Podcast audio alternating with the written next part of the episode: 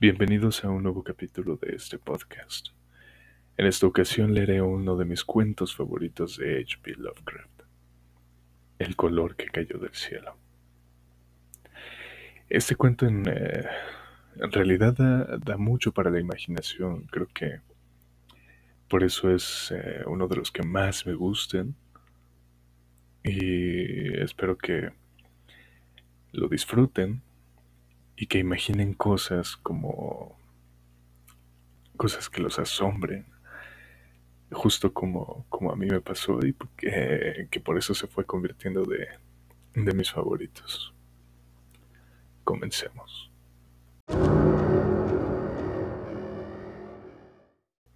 El color que cayó del cielo. Al oeste de Arkham, las colinas se alzan salvajes y hay valles con bosques profundos que ningún hacha ha cortado jamás.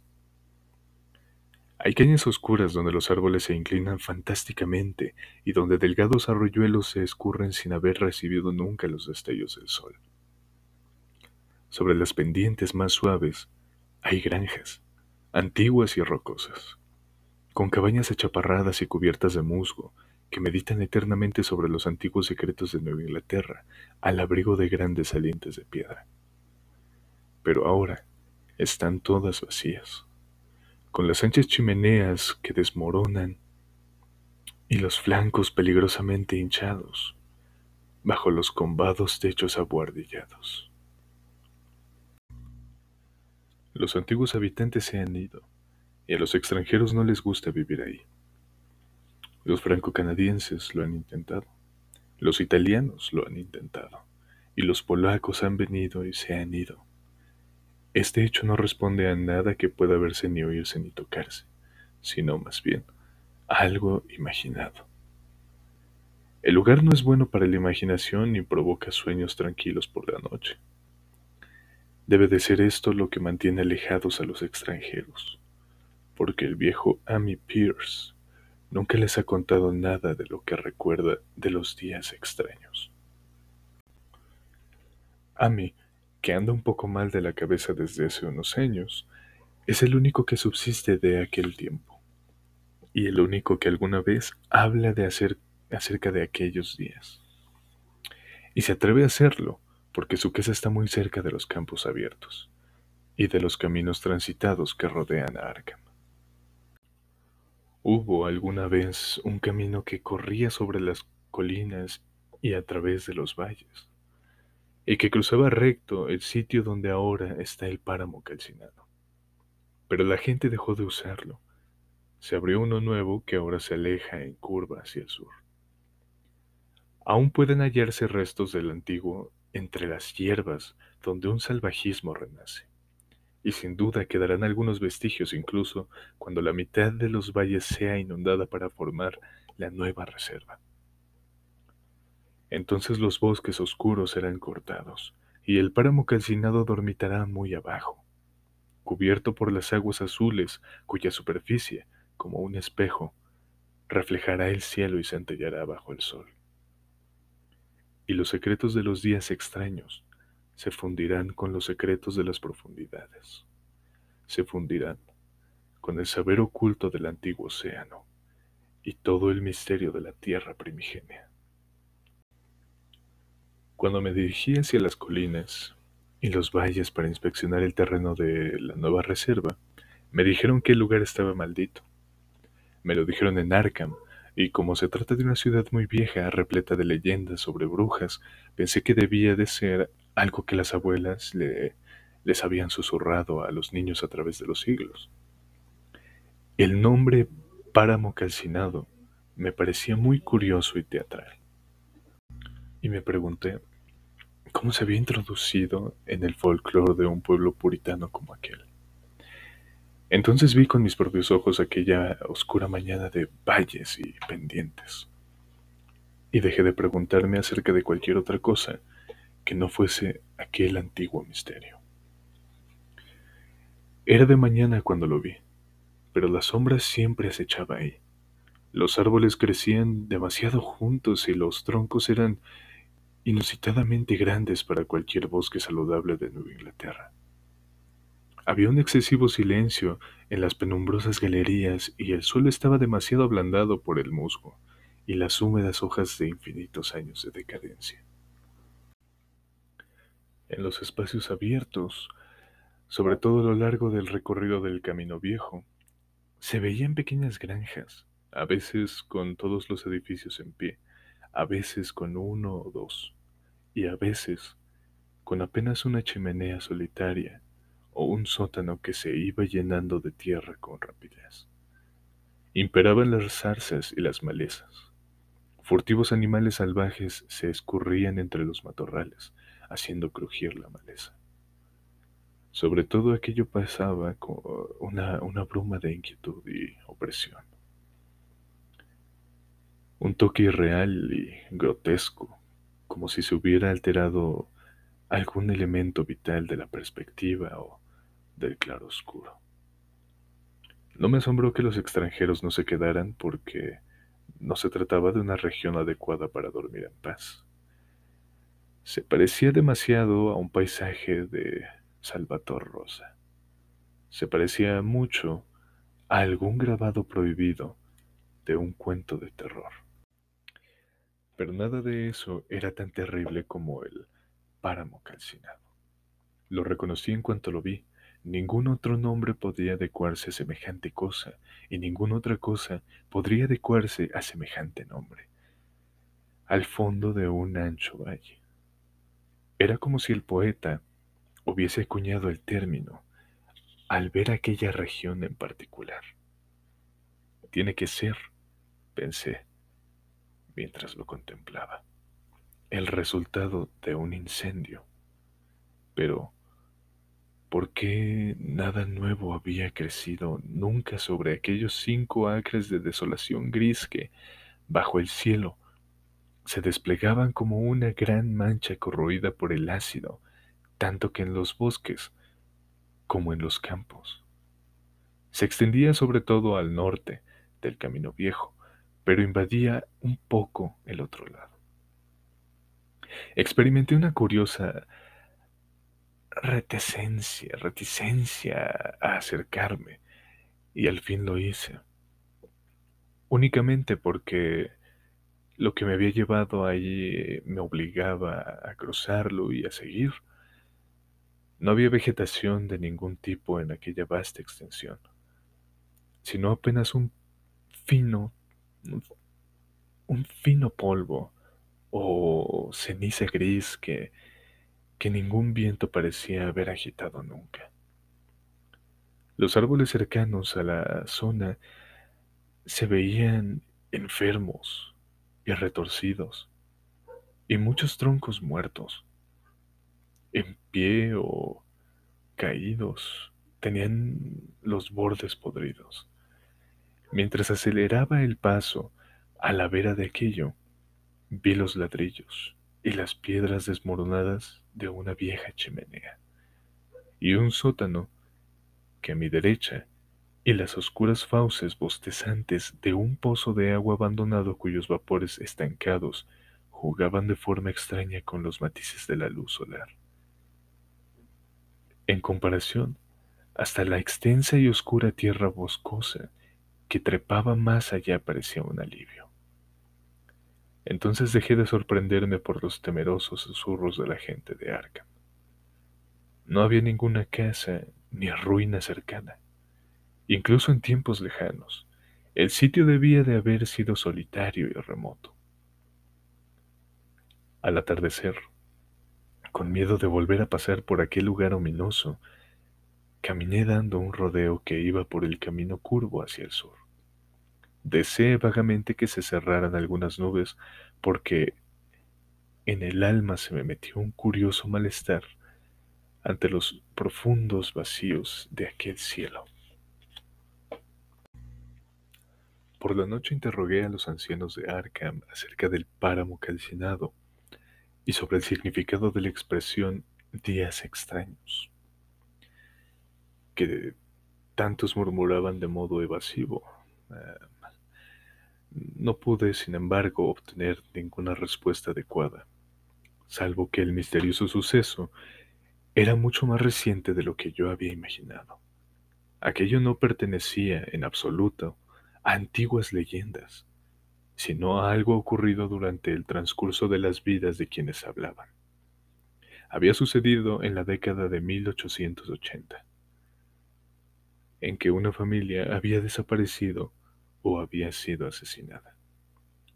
Mis interlocutores se negaban a ser exactos, y como todos, me dijeron que no prestara atención a los delirantes cuentos del viejo Ami. Lo busqué la mañana siguiente, después de enterarme que vivía solo en la vieja cabaña ruinosa donde los árboles empezaban a hacerse más espesos. Era un lugar temiblemente antiguo, y había empezado a exhalar el olor tenue y malsano que se adhiere a las casas que llevan demasiado tiempo en pie. Solo después de aporrear la puerta con insistencia pude despertar al anciano y cuando arrastró con timidez los pasos hasta la puerta, logré percibir que no se alegraba de verme. No era tan débil como había esperado, pero tenía los ojos caídos de un modo curioso, y su ropa y su barba blanca, descuidadas, le daban un aspecto cansado y lúgubre. Sin saber qué sería lo mejor para estimularlo a contar sus historias, fingí que se trataba de un asunto de mi profesión. Le hablé de mi tarea y le hice preguntas vagas sobre la región. Era un hombre mucho más educado y brillante de lo que me habían inducido a creer. Y antes de que me diese cuenta, yo ya había comprendido tanto sobre el tema como cualquier otro hombre de Arkham con quien hubiese hablado antes. No era como otros campesinos que había conocido en las zonas donde iban a construir una, una reserva.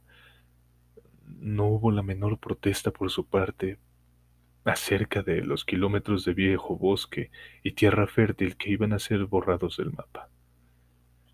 Aunque tal vez se debiera a que su casa estaba fuera de los límites del futuro lago.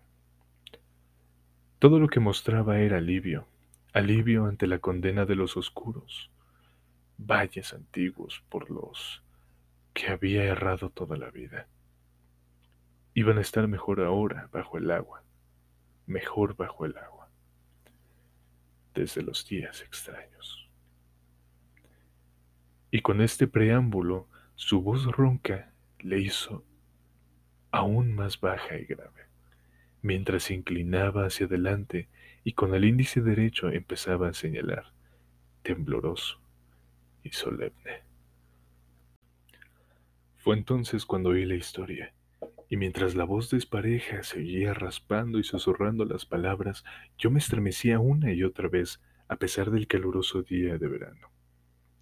A menudo tuve que rescatar al narrador de sus divagaciones, completar detalles científicos que solo él conocía por el recuerdo difuso de charlas con ciertos profesores, o salvar lagunas cuando su sentido de la lógica y la coherencia desaparecían.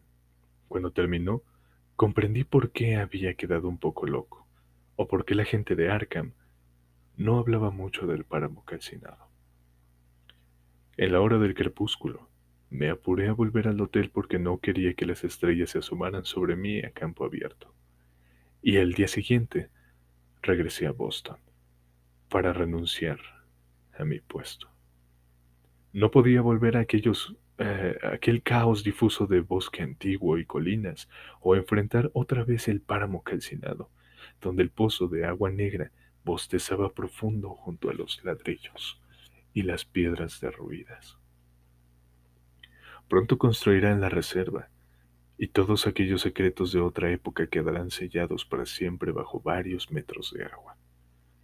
Pero incluso entonces, dudo de que quisiera volver a visitar la región por la noche, al menos no bajo la oscuridad apenas perforada por la luz de las estrellas siniestras. Y nada podría llevarme a beber el agua nueva de la ciudad de Arkham. Todo comenzó, dijo el viejo Amy, con el meteorito.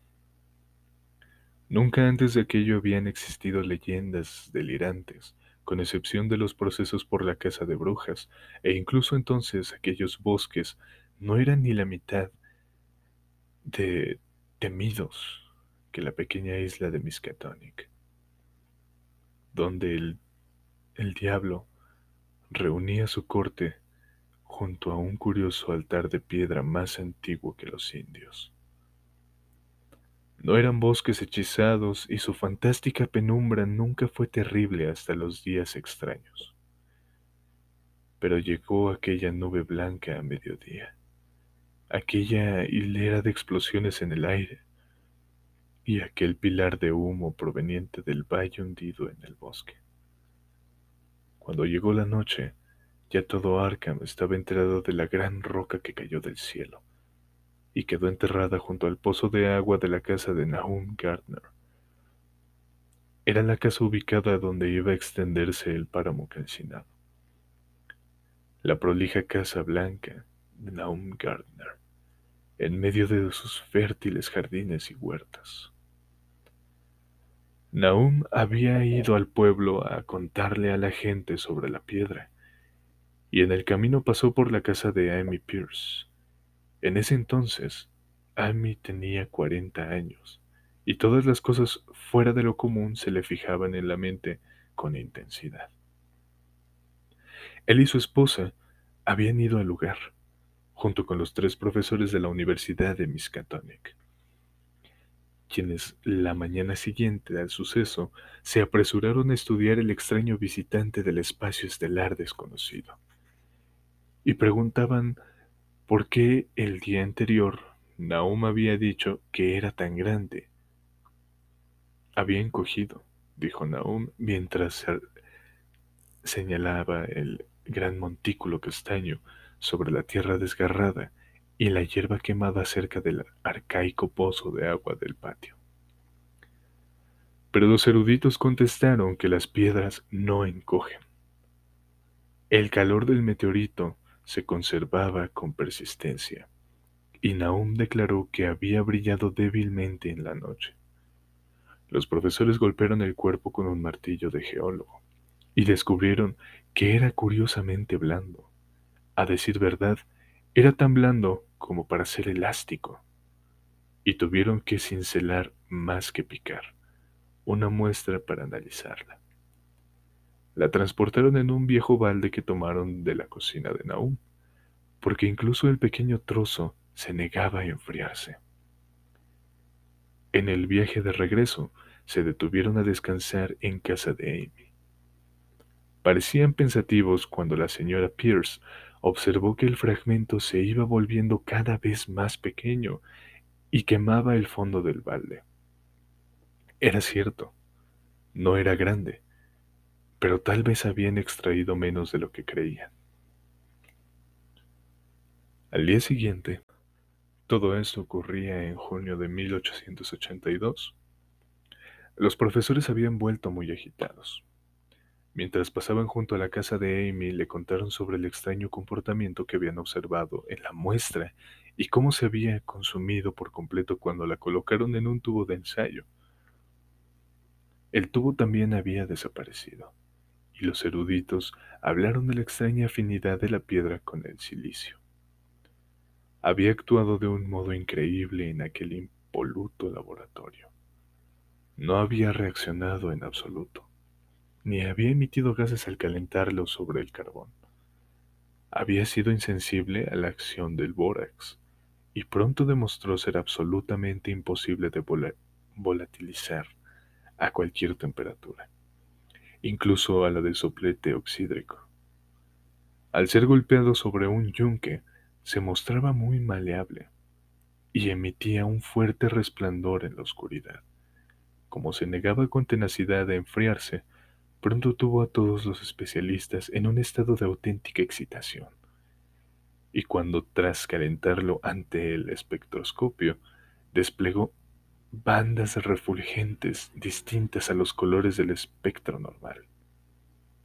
Se habló, con palabras entrecortadas por el asombro, de elementos nuevos, de grotescas propiedades ópticas y de todos los otros términos que suelen emplear los científicos cuando perturbados se enfrentan con lo desconocido. Caliente como estaba y colocado en un crisol, lo sometieron a pruebas con todos los reactivos habituales. El agua no le hizo nada. El ácido clorhídrico tampoco.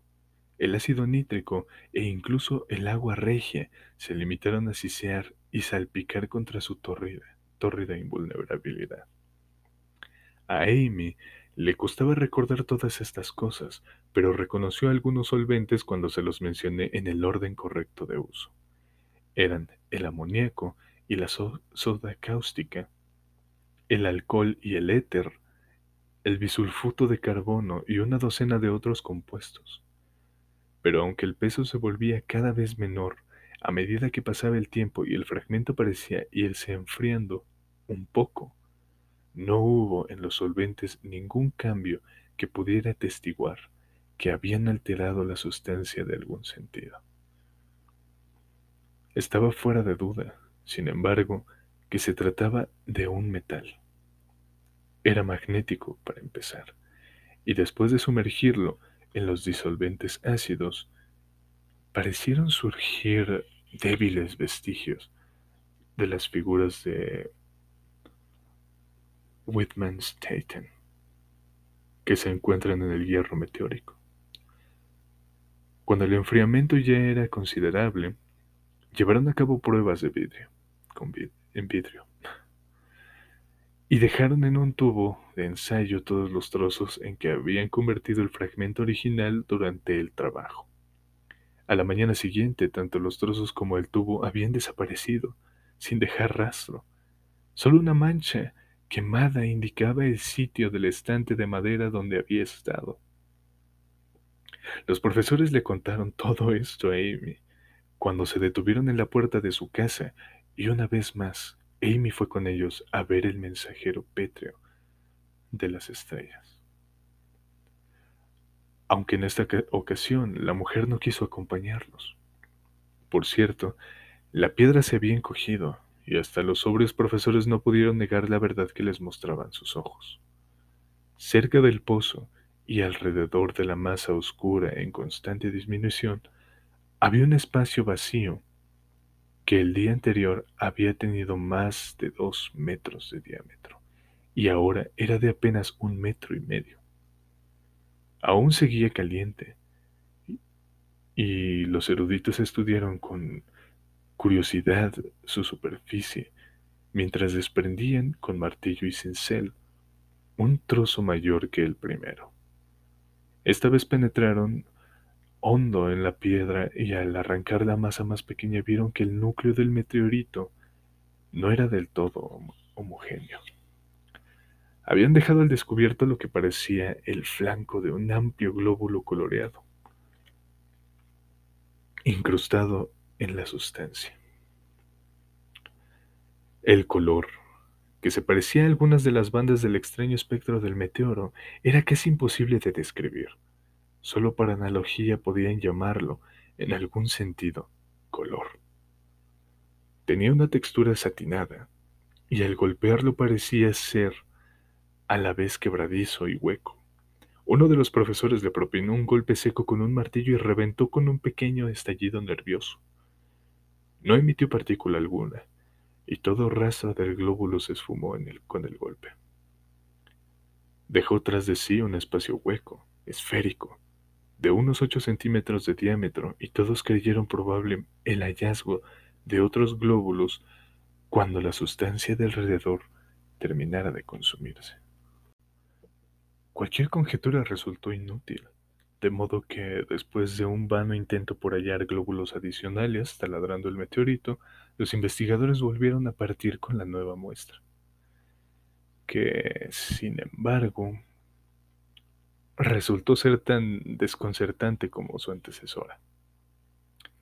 Aparte de ser casi plástica, de poseer calor, magnetismo y una leve luminosidad, aparte de enfriarse un poco bajo la acción de ácidos poderosos, de poseer un espectro desconocido, de consumirse en el aire y de atacar los compuestos de silicio con la destrucción mutua como resultado, no presentaba ningún otro rastro identificatorio.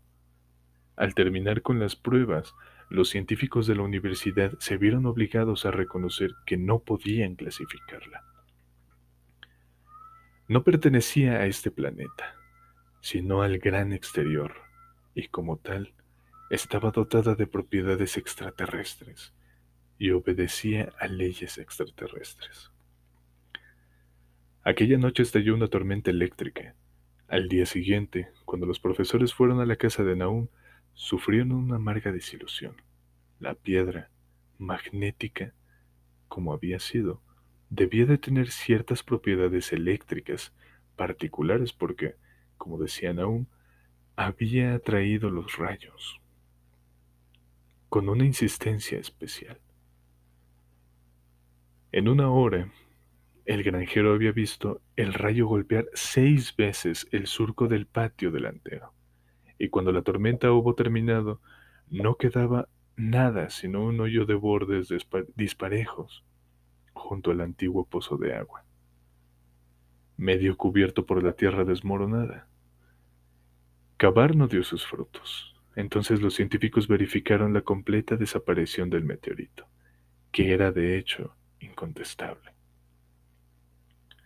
El fracaso fue total de modo que solo restaba regresar al laboratorio y volver a someter a pruebas el fragmento en vías de desaparición, que había dejado cuidadosamente depositado en una caja de plomo. Aquel fragmento había existido durante una semana, al cabo de lo cual no habían obtenido ninguna información de valor. Cuando finalmente desapareció, no dejó el menor residuo. Con el tiempo, los profesores apenas podían asegurar que hubiese hubiesen visto alguna vez con sus propios ojos aquel vestigio críptico de las profundidades insondables del espacio exterior, aquel mensaje solitario y extravagante de otros universos y otros reinos de la materia, de la fuerza y del ser. Como era natural, los periódicos de Arkham explotaron el incidente con sus patrocinadores universitarios y mandaron a varios periodistas a hablar con Naum Carter y su familia. Al menos un diario de Boston envió también a un reportero y Naum se convirtió con rapidez en una especie de celebridad local. Era un hombre delgado y afable de alrededor de 50 años, que vivía con su esposa y sus tres hijos en la agradable granja del valle. Él y Amy se visitaban con frecuencia, como también lo hacían sus mujeres. Después de todos eh, aquellos años, Amy solo tenía elogios para él. Naum parecía sentirse un poco orgulloso de la atención que había traído el lugar, y en las semanas que siguieron, habló a menudo del meteorito. Julio y agosto fueron menos calurosos. Naum trabajó duro para recoger el lecho de su pradera de diez acres al otro lado del arroyo de Chapman, su carreta traqueante, taqueteante imprimió surcos profundos en los caminos que había entre la casa y el campo. El trabajo cansó a Naum más que otros años. Sintió que empezaba a pesarle la edad. Después llegó la época de las frutas y las cosechas. Las peras y las manzanas maduraron lentamente y Naum juraba que los huertos nunca habían sido tan prósperos. La fruta crecía con un tamaño fenomenal y un brillo inusitado, y tan abundante que tuvo que encargar barriles suplementarios para la futura cosecha. Pero cuando la fruta maduró, llegó la amarga desilusión, porque de todo aquel despliegue de aparente suculencia ni un solo gramo era comestible. Dentro del sabor espléndido de las peras y las manzanas se había filtrado un furtivo matiz de amargura enfermiza de modo que hasta el menor mordisco generaba un desagrado duradero. Lo mismo ocurrió con los melones y los tomates, y Naum comprendió con tristeza que toda la cosecha se había perdido. Veloz para relacionar los hechos declaró que el meteorito había envenenado la tierra, y agradeció al cielo que la mayoría de los otros cultivos estuviera colina arriba a lo largo del camino. El invierno se adelantó y fue muy frío. Amy vio que vio a Nahum menos que de costumbre y observó que empezaba a parecer preocupado. Los demás miembros de la familia también parecían haberse vuelto taciturnos y fueron espaciando sus visitas a la iglesia o a los distintos acontecimientos sociales de la religión. No había una causa concreta para esta reserva o melancolía, aunque todos los que vivían en la granja confesaron en algún momento que no andaban muy bien de salud y que experimentaban una sensación de vaga inquietud. El propio Nahum fue el más preciso cuando dijo que lo perturbaban ciertas pisadas descubiertas en la nieve.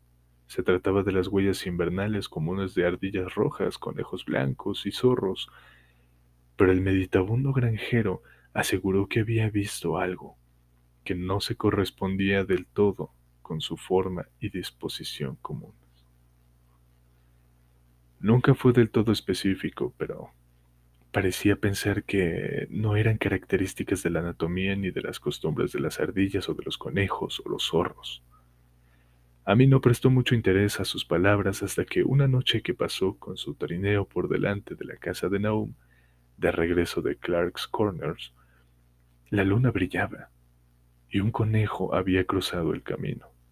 Los saltos de aquel, de animal eran más largos de lo que les hubiera gustado de lo que le hubiera gustado a Amy o a su caballo. Este en realidad casi se desboca, justo antes de que lo controlara un firme tirón de riendas. Desde entonces, a mí tuvo más respeto por aquellas historias de Nahum, y se preguntó por qué todas las mañanas los perros de Gardner parecían tan acobardados y temblorosos. Con el tiempo, resultó que casi habían perdido el ánimo para ladrar. En febrero, los muchachos de MacGregor, que procedían de Meadow Hill, estaban cazando marmotas. Y no muy lejos de la casa de los Gardner, mataron un ejemplar algo especial. Las proporciones del cuerpo parecían levemente alteradas de un modo extraño, imposible de describir y los rasgos del animal tenían una expresión que nadie había visto antes en una marmota. Los jóvenes se asustaron tanto que se desprendieron de ella al instante.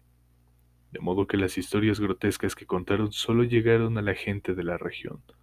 Pero, para ese entonces, el modo en que los caballos se atemorizaban al pasar cerca de la casa de Naum se había vuelto palpable para los habitantes del lugar. Los rasgos elementales para un cielo de leyendas susurradas iban tomando forma con rapidez. La gente juraba que la nieve se derretía más rápido alrededor de la casa de Naum que en cualquier otro lugar. Y a principios de marzo hubo una sobrecogedora discusión en el almacén de ramos generales de Potter, en Clark's Corner. Stephen Rice había pasado junto a la casa de los Gardner por la mañana y había percibido las colas, fétidas, que crecían en medio del barro. Al otro lado del camino, junto a los bosques, y nunca había visto nada semejante en cuanto a tamaño. Tenía colores extraños que no podían expresarse con ninguna palabra, también. Las formas eran monstruosas y el caballo parecía que había piafado entre un olor que, según Stephen, no tenía antecedentes, de eh, antecedentes conocidos. Esa tarde, varias personas pasaron por el lugar para contemplar la vegetación anormal y todos estuvieron de acuerdo en que plantas como aquellas no deberían brotar nunca en un mundo saludable. Varios recordaron la fruta maldita del otoño anterior, y pronto corrió de boca en boca que el terreno de Nahum estaba envenenado. Era el meteorito, por supuesto, y al recordar las extrañas particularidades de la roca que habían encontrado los profesores de la universidad, varios granjeros fueron a hablar del asunto con ellos. Un día, los eruditos visitaron a Nahum, pero como sentían rechazo hacia las historias delirantes y hacia el folclore, fueron muy cautelosos a la hora de sacar conclusiones. Es cierto que las plantas eran raras, pero todas las coles de olor fétido tenían más o menos el mismo color y la misma forma. Tal vez algún elemento mineral de la piedra había penetrado en el suelo, pero en tal caso, las lluvias pronto lo habrían arrastrado. Y en cuanto a las huellas de animales y a los caballos asustados, desde luego que formaban parte de simples historias de campesinos que un fenómeno como el del aerolito necesariamente echaba a rodar. En realidad, no había nada que hombres serios como ellos pudieran hacer en casos de rumores alocados, porque la gente rústica y supersticiosa dice y cree cualquier cosa. Por eso, durante los días extraños, los profesores se mantuvieron apartados, con recelo y desdén.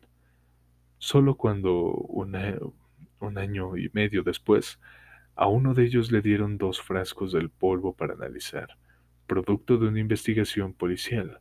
Recordó que el color extraño de aquellas colas fétidas se parecía mucho a las bandas de color anormal del fragmento de meteoro analizado en el espectroscopio de la universidad y también al quebradizo glóbulo incrustado en la piedra del abismo estelar. Al principio las muestras de ese análisis arrojaron las mismas bandas extrañas, aunque después perdieron la propiedad. Los brotes nacieron de forma prematura en los árboles alrededor de la granja de Naum. Por la noche se inclinaban ominosos a merced del viento.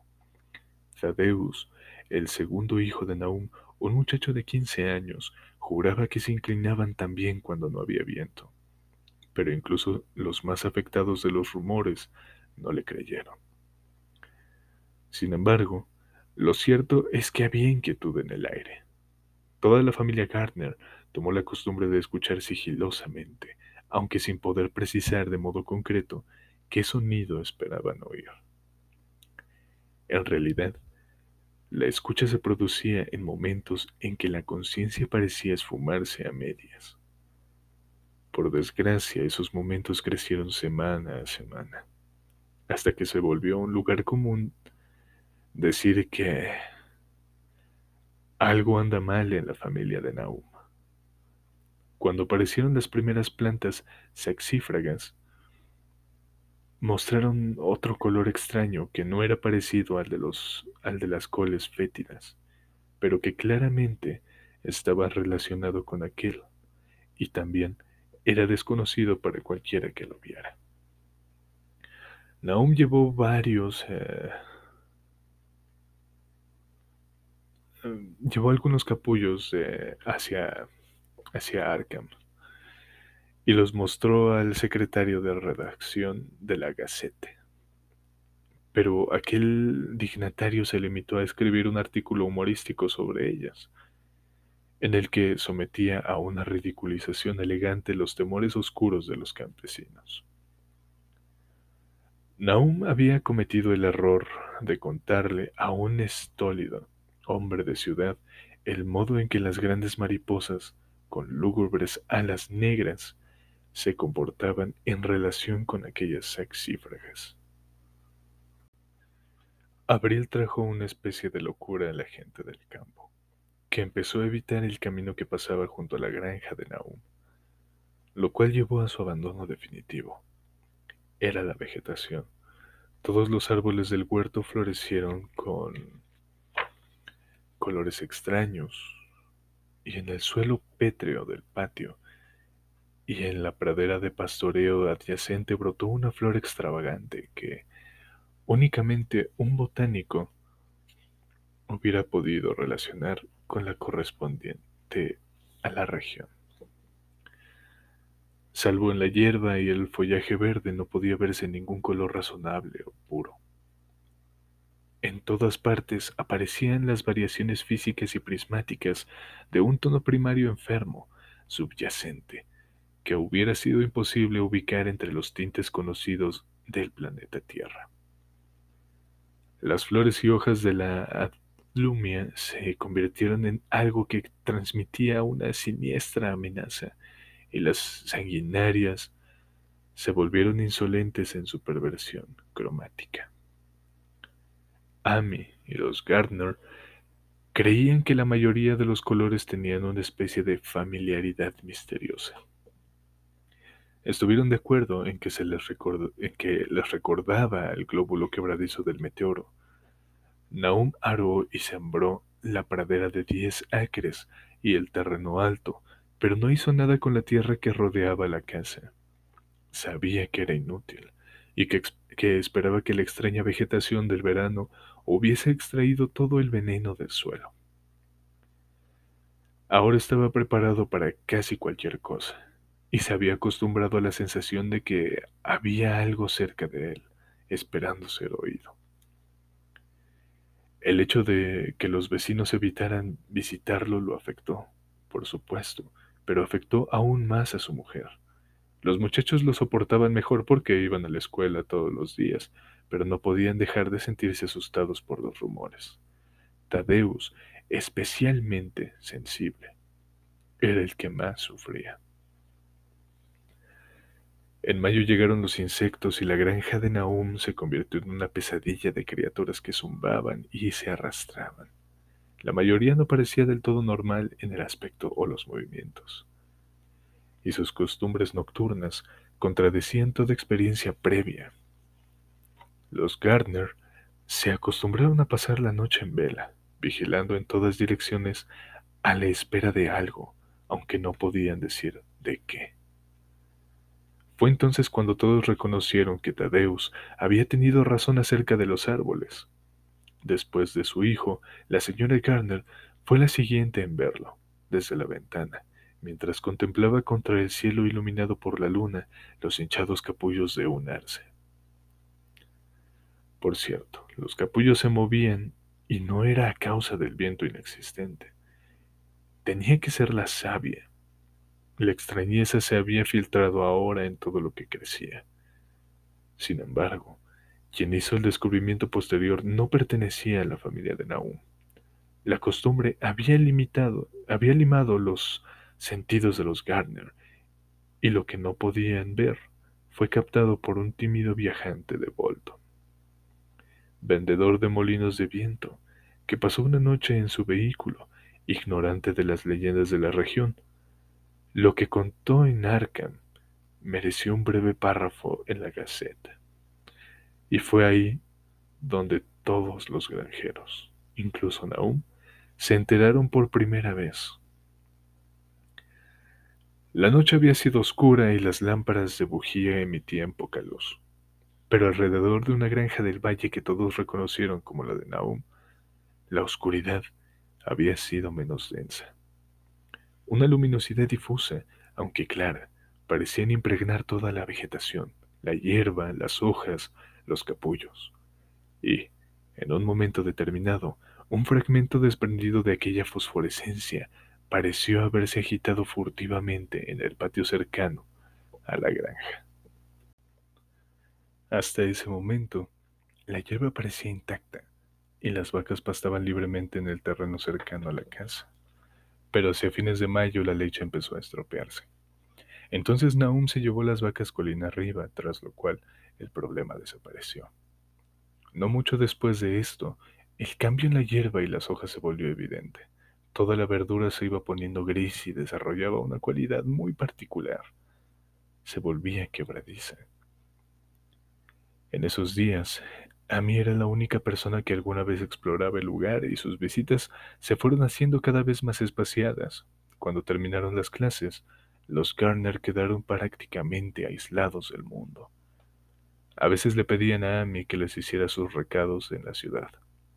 Iban decayendo de un modo curioso, tanto física como mentalmente, y nadie se sorprendió cuando empezaron a circular rumores sobre la locura de la señora Gardner. Ocurrió en junio, cuando había pasado más o menos un año desde la caída del meteorito. La pobre mujer gritaba sobre elementos del aire que no podía describir. En su delirio no había, un, no había un solo sustantivo específico, solo verbos y pronombres. Había cosas que se movían y cambiaban y revoloteaban, y los oídos tintineaban ante impulsos que no llegaban a ser sonidos. Le estaban sacando algo, algo que no debía ser se iba asentando en ella. Alguien tenía que obligar, obligarlo a irse. Nada estaba nunca inmóvil por la noche. Las paredes y las ventanas se desplazaban. Naum decidió no enviarla al asilo del condado. Prefirió dejarla vagar por la casa mientras fuera inofensiva, tanto para sí misma como para los demás. Pero cuando los muchachos empezaron a tenerle miedo a la madre y Tadeus casi se desmaya por las muecas que la mujer hacía, decidió mantenerla encerrada en el latillo. Para Julio, ella había dejado de hablar y se arrastraba en cuatro patas. Y antes de que el mes terminara, a Naum se le ocurrió la idea insensata de que su esposa brillaba tenuentemente en la oscuridad, como ocurría, según había visto, con la vegetación circundante. Poco antes habían escapado los caballos en estampida. Algo los había agitado durante la noche en los establos. Los relinchos y las cosas habían sido terribles. Parecía que nada podía calmarlos y cuando Naum abrió la puerta del establo todos salieron disparados al golpe como ciervos salvajes y asustados. Llevó una semana a rastrearlos y cuando los encontraron se vio que eran del todo reacios e inmanejables. Algo les había estallado en el cerebro y por su propio bien tuvieron que sacrificarlos. Naum le pidió prestado un caballo a Amy para recoger el, el heno, pero descubrió que el animal no quería acercarse al granero. Dio un respingo, clavó los cascos y relinchó.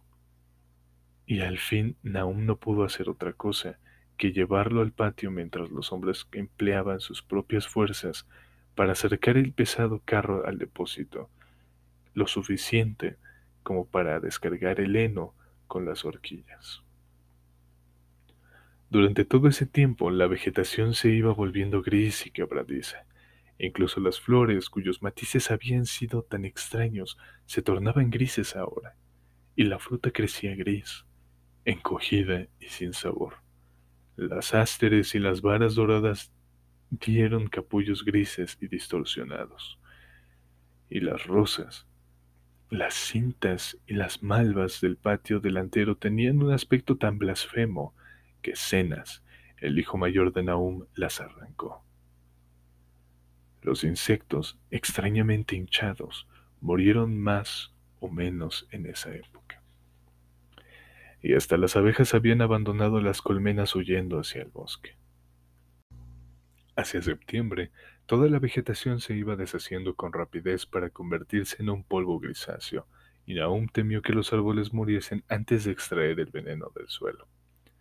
Ahora la esposa tenía excesos de gritos eh, terribles, por lo que él y sus hijos estaban en un estado constante de tensión nerviosa. Para entonces evitaban a la gente y cuando empezaron las clases, los muchachos no asistían pero fue Amy en una de esas escasas visitas quien advirtió por primera vez que el agua del pozo ya no era potable. Tenía un mal sabor que no era exactamente fétido ni salado. Y Amy recomendó a su amigo que cavara otro pozo sobre un terreno más alto y lo usara hasta que el suelo volviera a ser apto. Sin embargo, Naomi ignoró la advertencia porque en esa época se había vuelto insensible a las cosas extrañas y desagradables. Sus hijos y él sugirieron eh, seguir usando el agua contaminada, bebiéndola con la misma actitud despreocupada y mecánica con la que ingerían sus comidas escasas y mal hechas, y ejecutaban sus tareas ingratas y monótonas a lo largo de los días sin objeto. Había en todos ellos algo de estólida resignación, como si se hubiesen adentrado a medidas en otro mundo, a medias en otro mundo, flanqueando por dos filas de guardias anónimos y caminaran hacia un desastre conocido y seguro. Tadeus enloqueció en septiembre, después de una visita al pozo. Había ido con un balde y había regresado con las manos vacías, chillando y agitando los brazos, y cayendo a veces en risitas tontas o susurros sobre los colores que se movían allí abajo. Dos locos en una familia. Era algo bastante difícil de soportar, pero Naum fue muy valiente al respecto. Dejó que el muchacho anduviera por ahí durante una semana hasta que empezó a tropezar y a lastimarse. Entonces lo encerró en un desván frente al de la madre. El modo en que ambos se gritaban a través de las puertas cerradas con llave era muy terrible, en especial para el pequeño Merwin, que imaginaba que hablaban en un idioma espantoso que no, que no pertenecía a este mundo.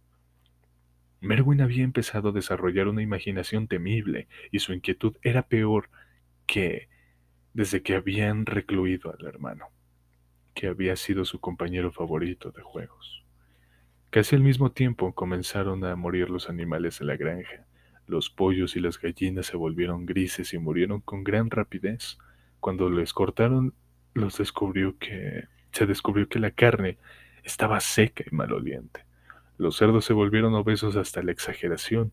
Después, súbitamente empezaron a sufrir cambios que nadie podría explicar.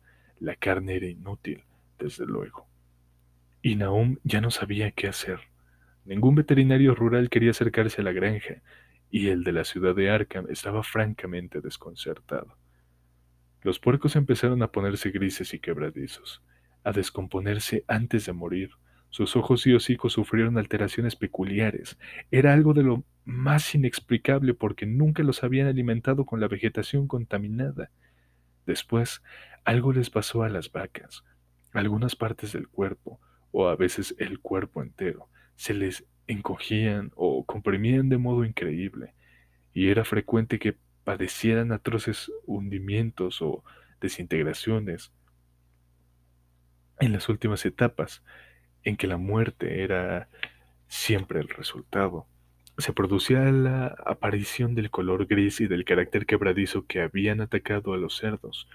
No podía, entrarse no podría tratarse de, de veneno, porque todos los casos habían ocurrido en un granero cerrado y alejado. Tampoco se debía a la mordedura de otro animal que hubiese transmitido un virus, porque ¿qué bestia de este mundo puede atravesar obstáculos sólidos? Debía de ser una enfermedad natural, aunque ¿qué enfermedad podía provocar semejantes resultados? Era algo que nadie podía adivinar. Cuando llegó el tiempo de la cosecha no quedaba un solo animal vivo en la granja porque el ganado y las gallináceas habían muerto y los perros habían escapado. Estos perros Tres en total habían desaparecido la misma noche y nunca volvieron a verlos. Los cinco gatos que habían ido un poco antes, pero su ausencia apenas se notó, dado que ahora parecía no haber ratones, y solo la señora Gardner se encargaba de mimar a los gráciles felinos. El 19 de octubre. Naum se presentó en casa de Amy, tambaleándose y con noticias terribles. La muerte había sorprendido al pobre Tadeus en el altillo, en el altillo y había llegado de un modo inexplicable. Naum había cavado una tumba en el eh, pequeño cementerio familiar detrás de la granja, y ahí depositó lo que había encontrado. No podía tratarse de algo proveniente del exterior porque las pequeñas ventanas con barrotes y la puerta cerrada con llave estaban intactas, pero se parecía mucho a lo que había sucedido en el granero aunque estremecidos, Amy y la esposa eh, consolaron al pobre hombre lo mejor que pudieron. Un terror desnudo parecía adherirse a los Gardner y a cualquier cosa que tocaban, y a la propia presencia de uno de ellos en casa era como sentir el aliento de regiones innombrables e innombradas. De muy mala gana, Amy acompañó a Naum a la casa e hizo lo que pudo para calmar los sollozos histéricos del pequeño Merwin. No necesitó calmar a cenas, desde que desde hace un tiempo el muchacho no hacía más que permanecer con los ojos fijos en el espacio y obedecer lo que el padre le decía. A mí pensaba que su destino se había apiadado de él. De vez en cuando, los gritos de Merwin eran contestados débilmente desde el latillo, en respuesta a una mirada interrogante.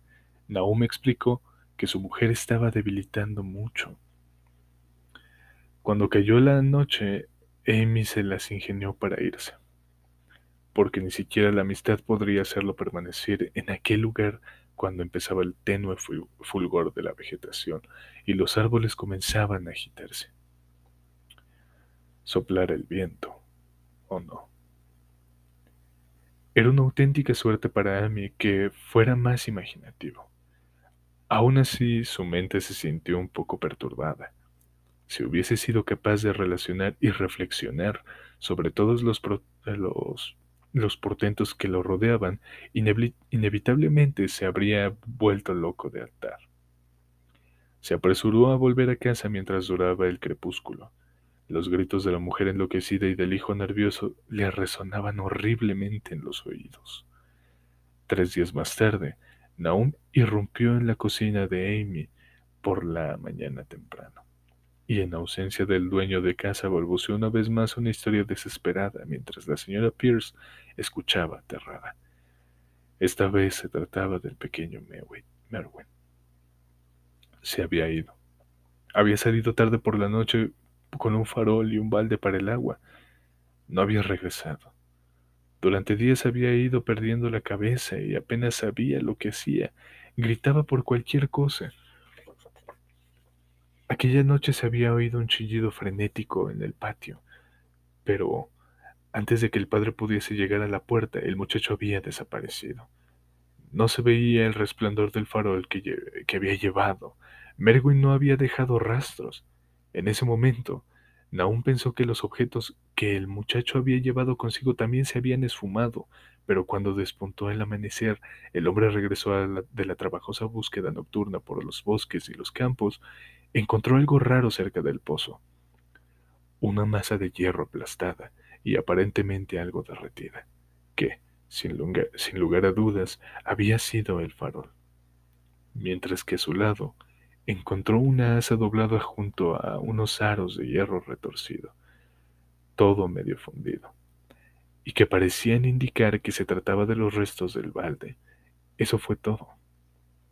A Naum le costaba imaginar algo. La señora Pierce no sabía qué pensar, y cuando Amy llegó a la casa y oyó la historia, no pudo plantear ninguna hipótesis. Merwin había desaparecido y no tenía sentido contárselo a los vecinos, que ahora, evitaban a todos los Gardner. Tampoco tenía sentido contárselo a la gente de Arkham, que se burlaba de todo. Thad había desaparecido y ahora Merwin también. Había algo que no dejaba de rondar y de escurrirse esperando ser visto, sentido u oído. Naum también se esfumaría pronto y quería que Amy cuidara de su esposa y de cenas, en caso de que lo sobrevivieran.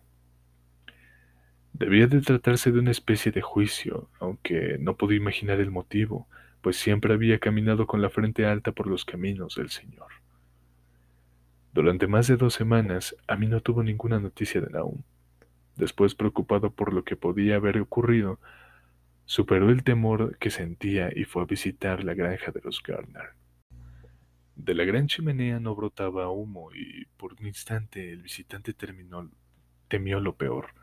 El aspecto de la granja entera era chocante, hierba y hojas grisáceas y marchitas en el suelo, enredadas que caían de madejas quebradizas sobre las paredes y los pórticos, y grandes árboles desnudos que trataban de aferrar el cielo gris de noviembre, con una maldad siniestra que Amy no podía dejar de achacar a, a una inclinación inusual de las ramas.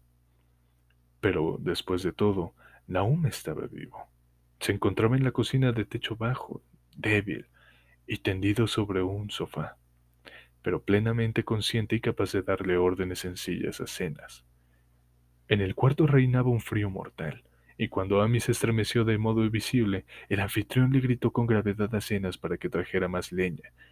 La leña era en verdad necesaria porque la abertura cavernosa de la estufa se veía apagada y vacía, con una nube de hollín flotando en el viento helado que bajaba por la chimenea. Un momento después, Naum le preguntó si la leña suplementaria lo hacía sentir mejor. Entonces Amy comprendió lo que pasaba. La cuerda más tensa se había cortado finalmente, y la mente del desdichado granjero había quedado más allá de cualquier pena. Interrogándolo con delicadeza, Amy no pudo obtener datos claros sobre la ausencia de cenas.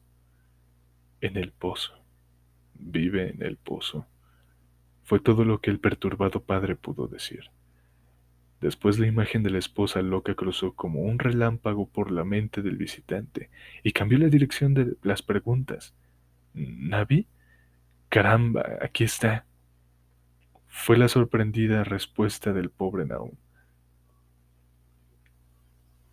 Y Amy comprendió que debía averiguarlo por sus propios medios.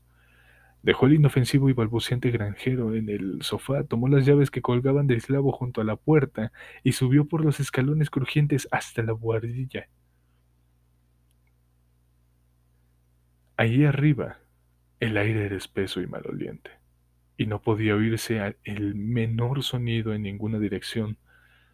De las cuatro puertas a la vista, solo una estaba cerrada con llave, y a mí probó varias de las llaves que llevaba consigo.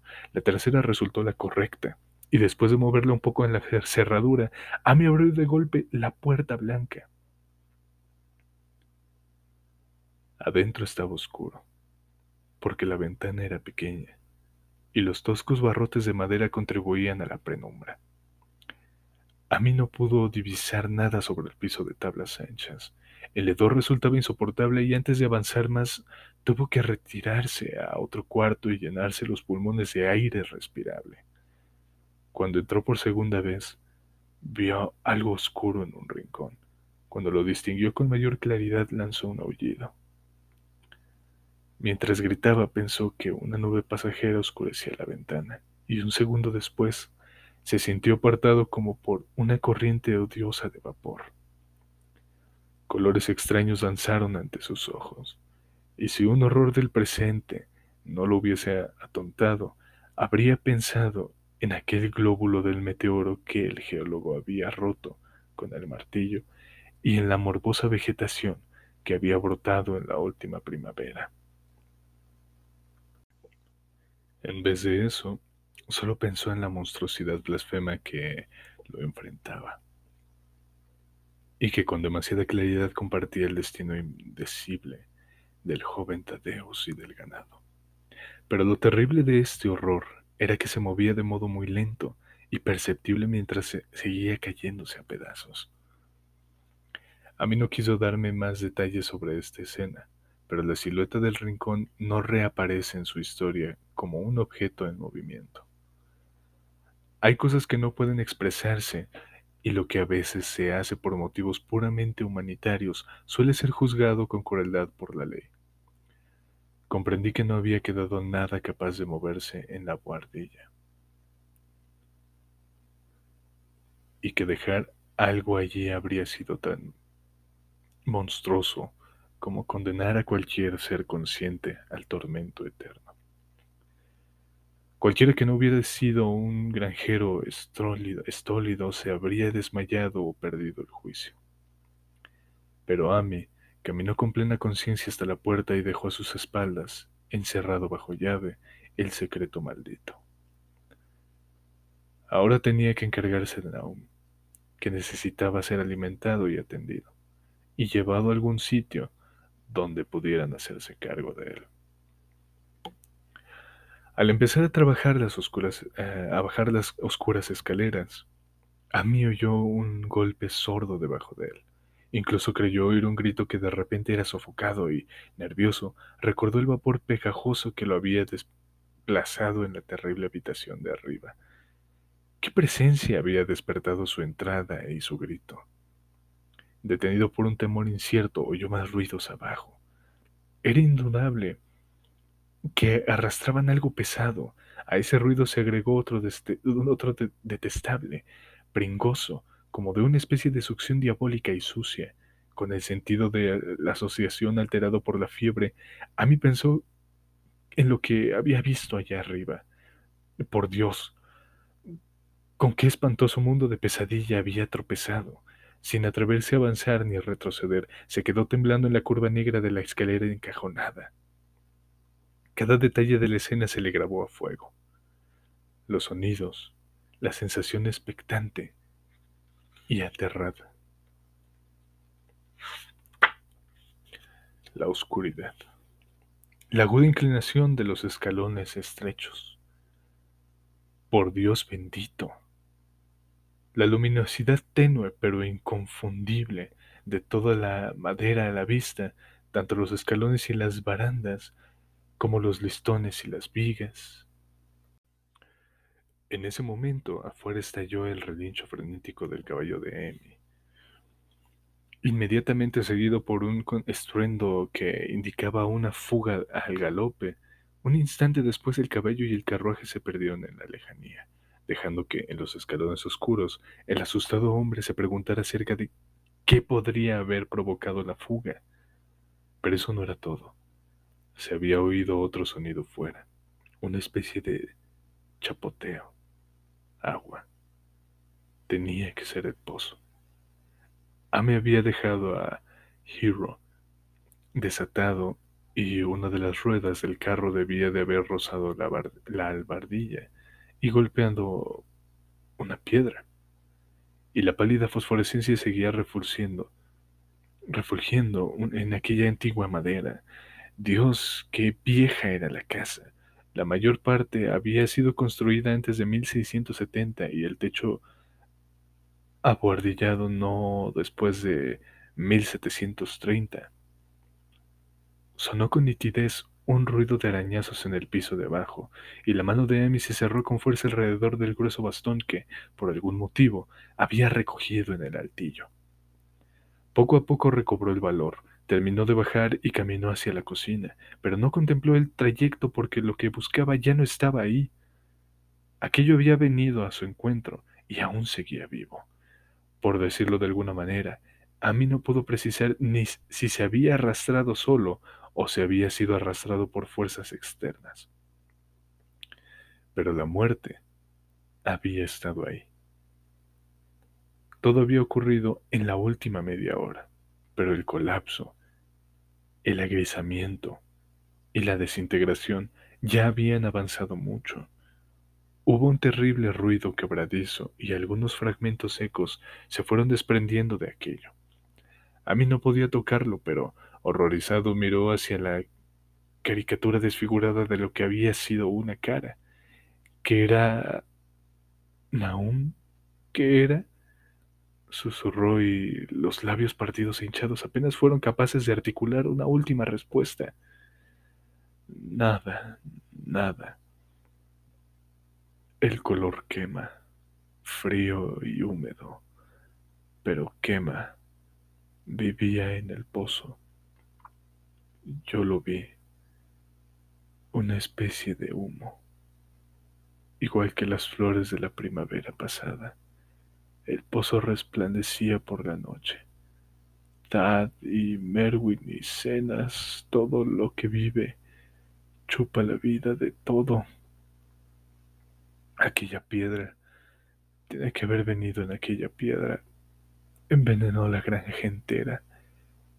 No sé qué quiere esa cosa redonda que los profesores arrancaron de la piedra, la rompieron, era del mismo color, el, mismo como las flores y las plantas. Tenía que haber otras semillas. Semillas crecieron. Lo vi por primera vez esta semana. Tiene que haberse hecho fuerte con cenas. Era un muchacho grande, lleno de vida esa cosa te nubla la mente y después te atrapa, te quema. El, en el pozo de agua, tenía razón, eso agua maligna. Cenas nunca volvió del pozo. No puedes apartarte, te arrastra. Sabes que va a pasar algo, pero no te sirve de nada. Lo vi cuando atrapó a Cenas. ¿Dónde está Navi? Ami. No estoy bien de la cabeza. No recuerdo cuándo le di de comer. Se apoderará de ella si no cae la noche. La cara de ella se pone de ese color y quema, absorbe. Llegó de algún sitio donde las cosas no son como aquí. Uno de los profesores lo dijo. Tenía razón. Ten cuidado. A mí hará algo más. Chupa la vida. Pero eso fue todo. Aquello que hablaba ya no podía hablar más porque se había desmoronado por completo. A mí cubrió los restos con un mantel rojo a cuadros y salió, tambaleándose, por la puerta trasera hacia los campos. Trepó la la cuesta hasta, la pradera de diez acres y regresó a su casa, tropezando por el camino del norte, atravesando los bosques. No podía pasar junto al pozo del que habían huido los caballos. Había estado mirándolo a través de la ventana y había visto que no faltaba ninguna piedra del borde.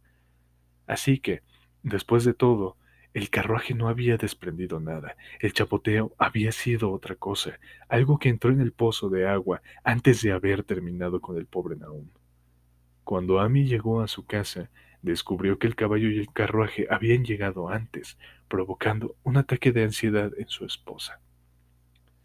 La tranquilizó sin demasiadas explicaciones y partió de inmediato hacia Arkham para dar noticia a las autoridades de que la familia Garner ya no existía. No entró en detalles, se limitó a contar las muertes de Naum y Navi. La de Thaddeus era conocida y mencionó que la causa parecía ser la misma enfermedad extraña que había aniquilado al ganado. También declaró que Merwin y Escenas habían desaparecido. El interrogatorio policial fue largo y al final Amy se volvió obligado a acompañar a tres oficiales a la granja de los, de los Garner. Junto con él, el juez de instrucción, el médico forense y el veterinario que había tratado a los animales enfermos Amy lo hizo en contra de su voluntad porque la tarde avanzaba y temía la caída de la noche en aquel lugar maldito, aunque le servía de consuelo que lo acompañara tanta gente. Los seis hombres partieron en un carruaje que siguió la carreta de, de Amy y llegaron a la granja apestada a eso de las cuatro.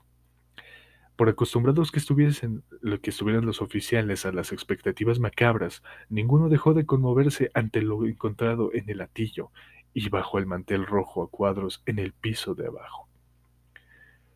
Todo el aspecto de la granja con su desolación gris ya era bastante terrible, pero aquellos dos objetos desintegrados superaban todo límite. Nadie pudo mirarlos por mucho tiempo y hasta el médico forense reconoció que quedaba muy poco por examinar. Como es lógico, podrían analizarse algunas muestras, así que se ocupó de obtenerlas.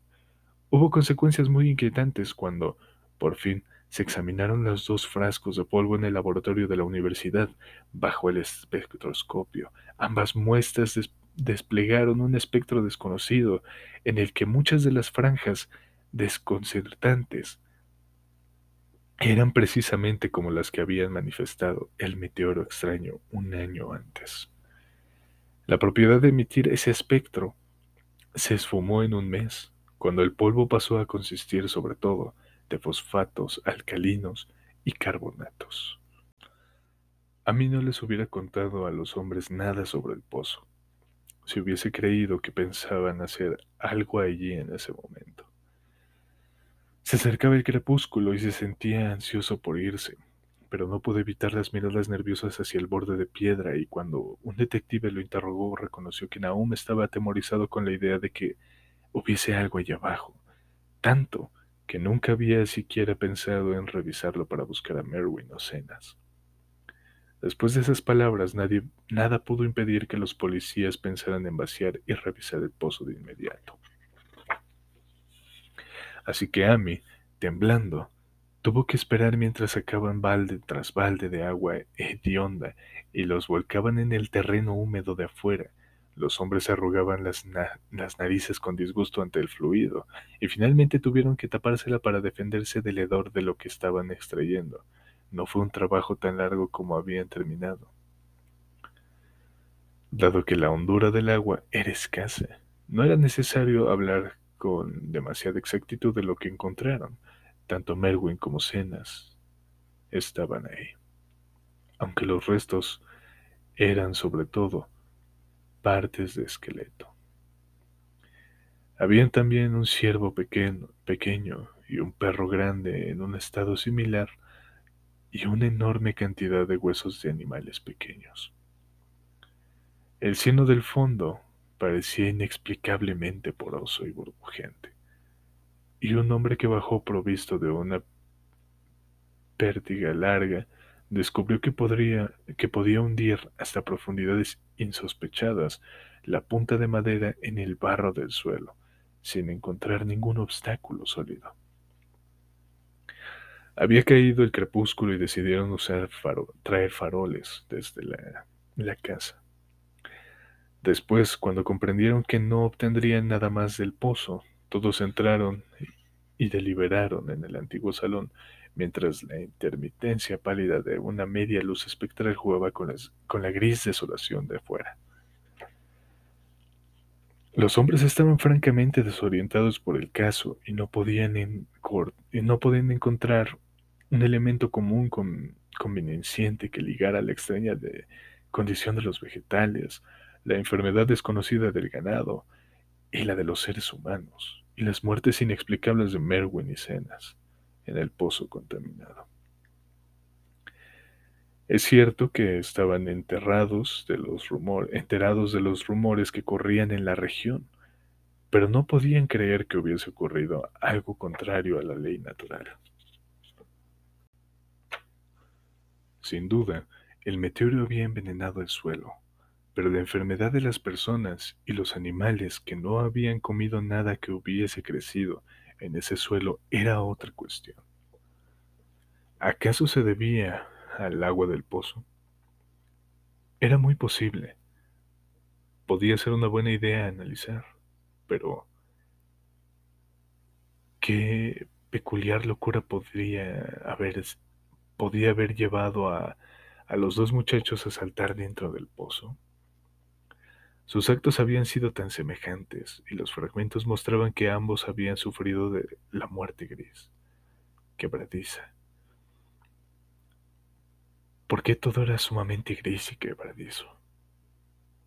Fue el juez de, instrucción, sentado cerca de una ventana que daba al patio, quien advirtió primero el resplandor alrededor del pozo.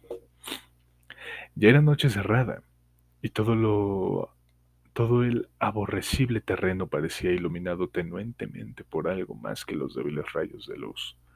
Pero este nuevo resplandor era algo definido y distinto. Parecía surgir del pozo negro, como el suave rayo emitido desde un proyector, que arrancaba reflejos opacos a los pequeños charcos donde habían vaciado el agua. Tenía un color, un color muy curioso, y cuando todos los hombres se apiñaron alrededor de la ventana, Amy se estremeció violentamente. Aquel rayo extraño de la misma repugnante tenía un tono que no le era desconocido y temía pensar en lo que podía significar. Había visto ese color en el desagradable glóbulo quebradizo del aerolito caído dos veranos antes. Lo había distinguido en la vegetación demencial de la primavera y había, crecido y había creído verlo por un instante esa misma mañana contra la pequeña ventana enrejada del terrible cuarto del altillo, donde habían ocurrido cosas indecibles. Había relampagueado ahí por un segundo y una corriente de por pegajosa y horrible lo habían empujado al pasar. Y después el pobre Naum había sido tocado por algo de ese color.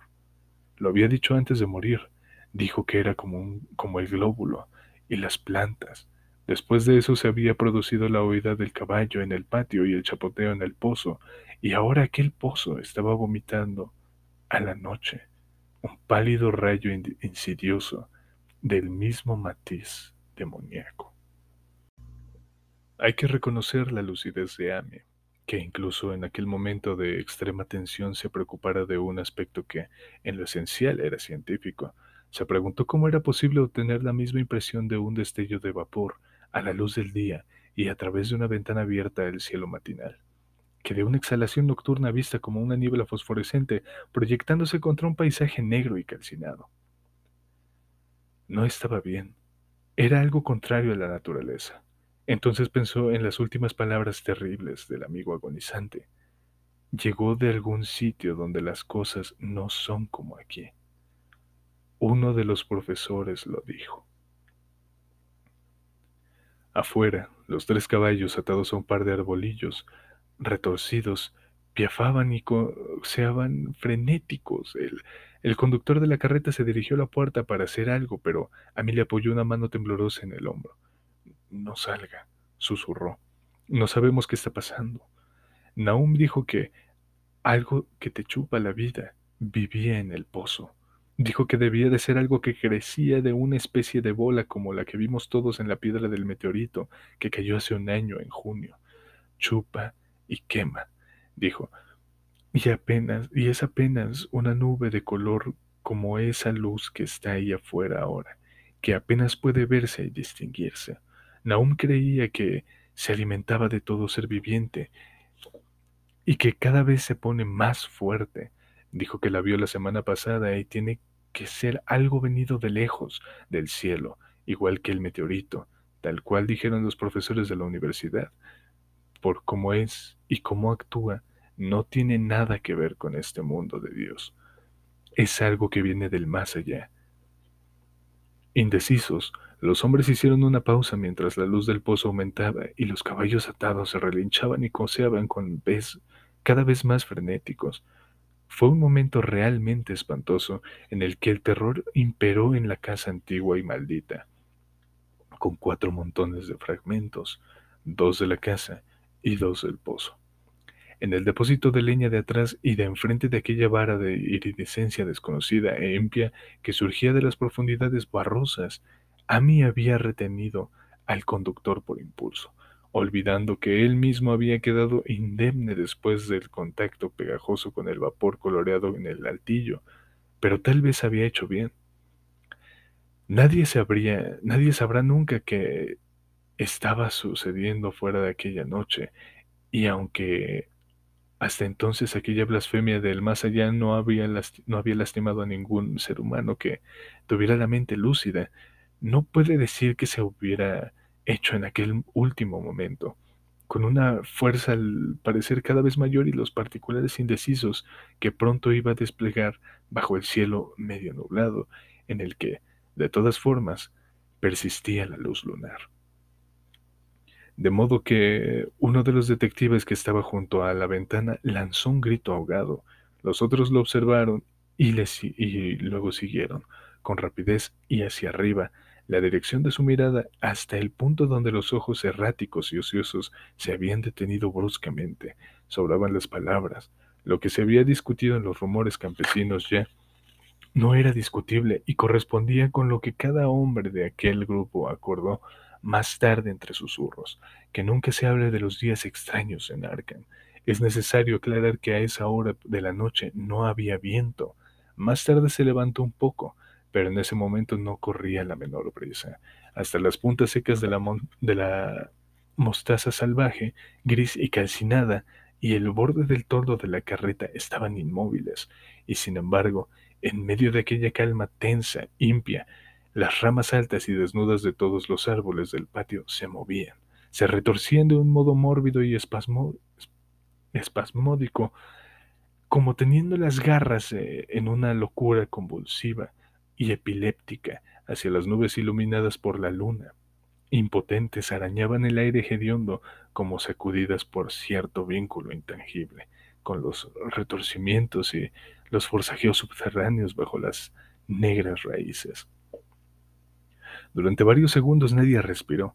Después, una nube de mayor densidad y negrura pasó sobre la luna, y la silueta de las ramas ganchudas desapareció por un momento.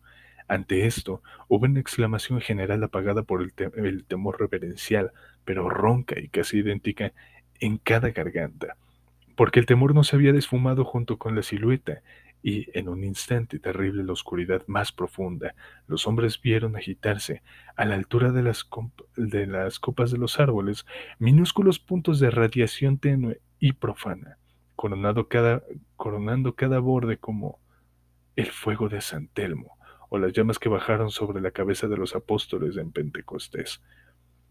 Era una constelación monstruosa de luz anormal, como si un enjambre de murciélagos o de luciérnagas bailara eh, una, una zarabanda infernal sobre un pantano maldito, y el color que tenían era el mismo tinte, sin nombre, que Amy había llegado a reconocer y también a temer.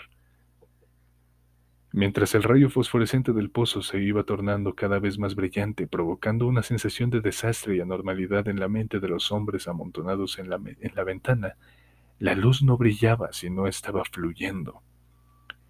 Y cuando la corriente informe de color inclasificable, inclasificable abandonó el pozo, permaneció pareció zambullirse directamente en el cielo. El veterinario se estremeció y se dirigió a la puerta delantera para dejar caer la pesada tranca adicional. El temblor de Amy no era menor por no poder controlar la voz, tuvo que tirar de la manga y señalar cuando quiso llamar la atención hacia la luminosidad creciente de los árboles, los relinchos y las coces de los caballos que se habían vuelto espantosos, pero no hubo un alma en el grupo que pensara aventurarse afuera ni por todo el oro del mundo. El resplandor de los árboles aumentaba segundo a segundo, mientras las ramas inquietantes parecían esforzarse cada vez más por recobrar la verticalidad. La madera del cigüeñal del pozo brillaba, y, un momento después, uno de los policías señaló con gesto atónito las canillas y colmenas de madera que estaban cerca del muro de piedra del oeste. Empezaban a brillar también, aunque los vehículos de los visitantes no parecían, hasta ese momento, estar afectados. Después hubo una conmoción y ruido de cascos en el camino y cuando Amy apagó el farol para ver mejor, advirtió que la yunta de tornillos frenéticos de tordillos frenéticos había roto la rama en la que estaban atadas y que se alejaban al galope tirando de la carreta. El incidente, sirvió para aflojar varias lenguas, y hubo un intercambio de susurros incómodos. Alcanza todo lo orgánico que se encuentra, murmuró el médico forense. Nadie le contestó, sin embargo, el hombre que había estado en el pozo sugirió que la larga pértiga podría haberse despertado algo intangible. Era espantoso, agregó. No había ningún tipo de fondo, solo cieno y burbujas, y la sensación de que algo acechaba allá abajo. En el camino el caballo de Amy seguía pateando y profiriendo relichos de manera ensordecedora y casi ahogó las informes reflexiones que emitió su dueño al, al farfullar débilmente. Vino de aquella piedra, creció ahí abajo, se apodera de todo lo que vive, se alimenta de ellos, de la mente y del cuerpo. Thad y Merwin, Cenas y Navi, Naum fue el último. Todos bebieron esa agua, se hizo fuerte gracias a ellos. Vino del más allá donde las cosas no son como aquí. Ahora vuelve a casa. En ese momento, mientras la columna de color desconoció súbitamente, refulgía cada vez de manera más intensa y empezaba a tener a tejer formas fantásticas que cada espectador describió después de distinta manera. Llegó un sonido del pobre Hero, nunca antes proferido por ningún caballo. Todos los que estaban en aquel salón de techo bajo se taparon los oídos y Amy se apartó de la ventana con horror y náusea. No había palabras para describirlo. Cuando Amy se volvió a mirar, el pobre animal yacía acurrucado e inherente sobre el terreno iluminado por la luna, entre las varas hechas astillas del coche. Eso fue lo último que vieron de Hero, hasta que el día siguiente lo enterraron. Pero no hubo tiempo de lamentarse porque, casi al instante, un detective, sin pronunciar palabra, llamó la atención sobre algo terrible que estaba con ellos en ese mismo cuarto. En ausencia de la luz de la lámpara, se hizo evidente que una tenue fosforescencia había empezado a invadir la habitación. Brillaba sobre el suelo de tablones anchos y el trozo de alfombra gastada y refulgía sobre los marcos de las, de las ventanas de vidrios pequeños. Bajaba y subía por las vigas expuestas en los rincones, resplandecía en el estante de las chimeneas, de la chimenea e infectaba incluso las puertas y los muebles. Minuto a minuto se volvía más fuerte, y pronto se hizo evidente que todo ser sano debía abandonar aquella casa. Amy les mostró la puerta trasera y el sendero que, que subía entre los campos hasta la pradera de diez acres. Caminaron a tientas como en un sueño y no se atrevieron a mirar hacia atrás que estuvieron lejos, en terreno alto. Se alegraban de la existencia del sendero porque no podían haber salido por el frente junto al pozo, y era bastante sufrimiento pasar junto a los, a los graneros, los cobertizos brillantes y los árboles frutales refulgentes con sus contornos retorcidos, diabólicos. Aunque gracias al cielo, las ramas hacían todo lo posible por alzarse hacia arriba cuando cruzaron el rústico puente sobre el arroyo Chapman. La luna que ocultó tras unas que se ocultó tras unas nubes muy negras. Desde ahí tuvieron que tantear a ciegas hasta los prados abiertos. Cuando se dieron la vuelta para observar el valle y la lejana casa de los Gardner, vieron un espectáculo terrible. Toda la granja brillaba con la odiosa mezcla desconocida de color.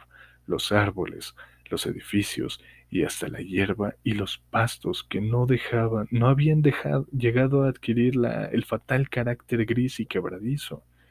Todas las ramas se estiraban hacia el, hacia el cielo, coronadas con lenguas de fuego sucio. Había hilos del mismo fuego monstruoso que se arrastraban de los caballetes de los techos de la casa. El granero y los cobertizos era una escena de fuselie.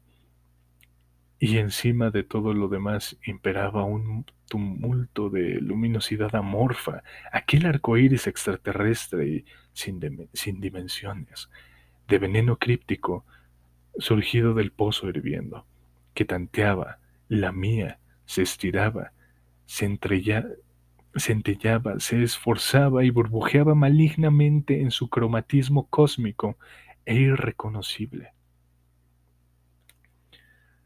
Después, sin advertencia previa, aquella sustancia abominable salió disparada en línea recta hacia el cielo, como un cohete o un meteoro, sin dejar atrás el menor rastro de y desapareció a través de un agujero redondo y curiosamente regular en las nubes antes de que nadie pudiera respirar o gritar.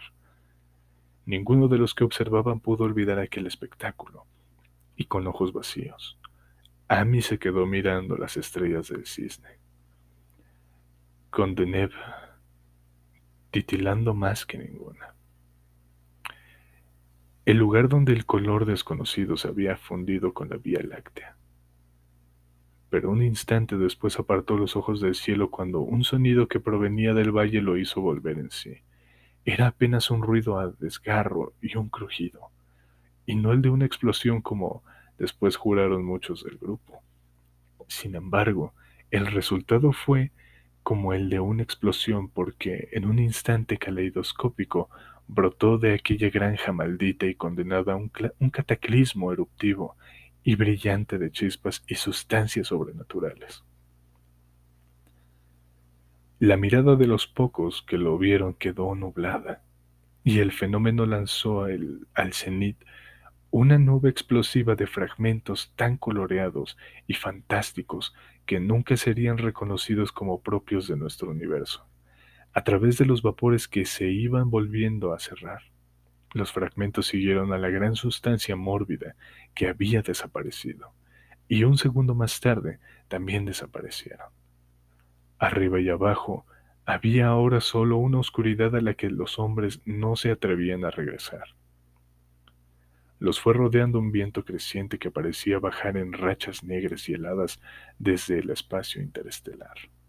Era un viento que chillaba y aullaba, castigaba los campos y los bosques distorsionados en un loco frenesí cósmico, hasta que los temblorosos integrantes del grupo comprendieron que no tenía sentido esperar que la luna mostrara lo que había quedado de la granja de Naum. Demasiado impresionados incluso para sugerir teorías, los siete hombres conmocionados regresaron en silencio a Arkham por el camino del norte. A mí estaba peor que sus compañeros y les rogó que esperaran hasta verlo entrar en su propia cocina. Y en vez de ir directamente hasta, hasta la ciudad, no quería cruzar a solas los bosques marchitos, castigados por el viento, para llegar, por fin, a su casa a través de la desolada ruta principal, porque a mí había sufrido una experiencia adicional de la que los demás se habían librado. Y así quedó invadido por un temor lúgubre que ni siquiera se atrevió a mencionar durante muchos años. Cuando el resto de los espectadores ubicados en la colina tempestuosa, tempestuosa había dirigido la mirada con resignación hacia el camino, a mí se volvió en un instante hacia el valle sombrío de desolación que había albergado al desafortunado amigo. En aquella región devastada, lejana, vio que algo se alzaba débilmente para volver a hundirse sobre el terreno del que se había disparado hacia el cielo el gran horror informe. Era apenas un color, pero que no se parecía a ningún otro de esta tierra o de estos cielos. El reconocerlo, supo que este último resto aún debía acechar allá debajo del pozo, y desde entonces no quedó muy bien de la cabeza. A mí nunca pudo volver a acercarse al sitio. Han pasado 44 años desde que ocurrió el horror, pero nunca ha vuelto ahí y se alegrará cuando la represa nueva lo borre del mapa. También yo me alegraré porque no me gusta el modo en que la luz del sol cambia de color alrededor de la boca de aquel pozo abandonado. Espero que el agua sea siempre muy profunda, pero aún así nunca la beberé. Creo que tampoco volveré a visitar la región de Arkham. Tres de los hombres que habían estado con Amy regresaron al día siguiente para verlas ruinas a la luz del día.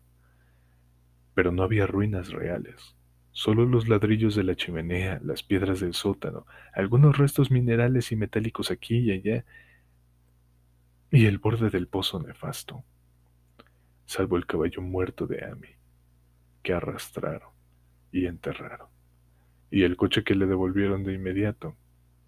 Lo que alguna vez había formado parte de su vida había desaparecido. Lo que permanecía eran cinco arces empujados de polvoriento desierto gris. Nada creció en ellos desde entonces. Hasta hoy se despliega bajo el cielo, como una gran mancha, comida por ácido que se esparce a través de los bosques y los campos. Los pocos que, a pesar de los cuentos rurales, alguna vez se han atrevido a acercarse, lo han bautizado como el páramo calcinado. Las leyendas del lugar son grotescas. Podrían ser incluso más grotescas si los hombres de la ciudad y los químicos universitarios se interesaran lo suficiente como para analizar el agua del pozo abandonado, o el polvo gris que ningún viento parece capaz de dispersar. También los botánicos tendrían que estudiar la flora raquítica en los bordes de la mancha, porque podrían arrojar luz sobre la idea de los campesinos acerca de que la esterilidad se amplía poco a poco, tal vez unos centímetros al año. La gente dice que el color de las hierbas cercanas no es del todo correcto en primavera, y que los animales salvajes dejan huellas curiosas en la primera nieve del invierno. La nieve nunca parece tan densa sobre el páramo calcinado como en otras partes.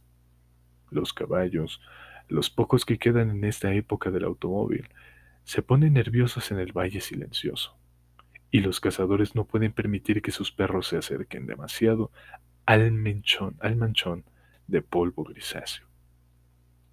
También afirman que los efectos mentales tras el suceso fueron muy negativos, Muchos se volvieron extraños en los años posteriores a la muerte de Nahum, y siempre les faltó la energía para irse. Después toda la gente decidida abandonó la región, y únicamente los extranjeros trataron de vivir en las viejas casas semi-derruidas. Sin embargo, no pudieron quedarse. Uno a veces se pregunta qué otra perspectiva, superior a la nuestra, le hicieron las delirantes y extrañas historias mágicas susurradas. Los habitantes se quejan de que por las noches sus sueños son horrendos en aquella región grotesca y, por cierto, basta mirar el reino oscuro para sentir que se agita una imaginación mórbida. Ningún viajero ha escapado nunca a un sentimiento de inquietud en las cañadas profundas, y los artistas se estremecen cuando pintan los bosques densos cuyo misterio es tan espiritual como visual. Yo mismo experimento curiosidad ante la sensación que resultó de mi única caminata solitaria antes de que a mí me contara la historia. Cuando cayó el crepúsculo tuve el vago deseo de que se cerraran las nubes porque se me metió en el alma un curioso malestar ante los profundos vacíos del cielo. No me piden opinión. No sé, eso es todo. Solo pude interrogar a Amy porque la gente de Arkham no quiso hablar sobre los días extraños, y los tres profesores que vieron el aerolito y su glóbulo de color han muerto. Había otros glóbulos, pueden estar seguros. Uno debe de haberse alimentado y escapado, y es probable que hubiera otro para el cual fue demasiado tarde. Sin duda sigue abajo en el pozo. Sé que había algo erróneo en la luz solar que vi sobre el borde contaminado. Los campesinos afirman que la esterilidad avanza unos centímetros cada año, así que tal vez exista una especie de crecimiento o alimentación incluso ahora. Pero sea cual fuere el demonio que se ha refugiado ahí, tiene que estar atado a algo, o de lo contrario se desplegaría con rapidez se adhirió a las raíces de los árboles que arañaban el cielo. Una de las historias que circulan hoy en Arkham habla de gruesos robles que por la noche brillan y se mueven de, y se mueven de forma sobrenatural. ¿De qué trata? Solo Dios lo sabe. En términos físicos, supongo que las cosas que describió Amy serían denominadas gases, pero este gas obedecía a las leyes que no pertenecen a nuestro cosmos. No era fruto de los mundos y soles que brillan en los telescopios y las placas fotográficas de nuestros observatorios. No era el hálito de los cielos cuyos movimientos y dimensiones miden nuestros astrónomos o juzgan demasiado inmensos como para ser medidos. Solo era un color que cayó del cielo, un mensajero temible de reinos infinitos y sin forma cuya simple existencia nuble el cerebro y nos atonta con los negros abismos extracósmicos que abre ante nuestros ojos enloquecidos. Dudo mucho que Amy se haya mentido a conciencia y no creo que su historia fuera mero fruto de la locura como me habían advertido en el pueblo. Algo terrible llegó a las colinas y a los valles en aquel meteoro, y algo atroz, aunque no sé en qué proporción. Sigue aún ahí. Me alegraría ver cómo llega el agua. Entre tanto, espero que nada le ocurra a mí. Vio demasiado de ese color y su influencia es sumamente insidiosa. ¿Por qué nunca se decidió mudarse? ¿Con qué claridad recuerda, recordaba las palabras agónicas de Nahum? No puedes apartarte, te arrastra, Sabes que te va a pasar algo malo, pero no sirve de nada. A mí es un viejo tan agradable. Cuando llegue la, pandilla de la reserva le escribiré al ingeniero en jefe para que lo observe con atención. Odiaría pensar en él como la monstruosidad gris, retorcida y quebradiza que, cada vez más, insiste en perturbar mi sueño.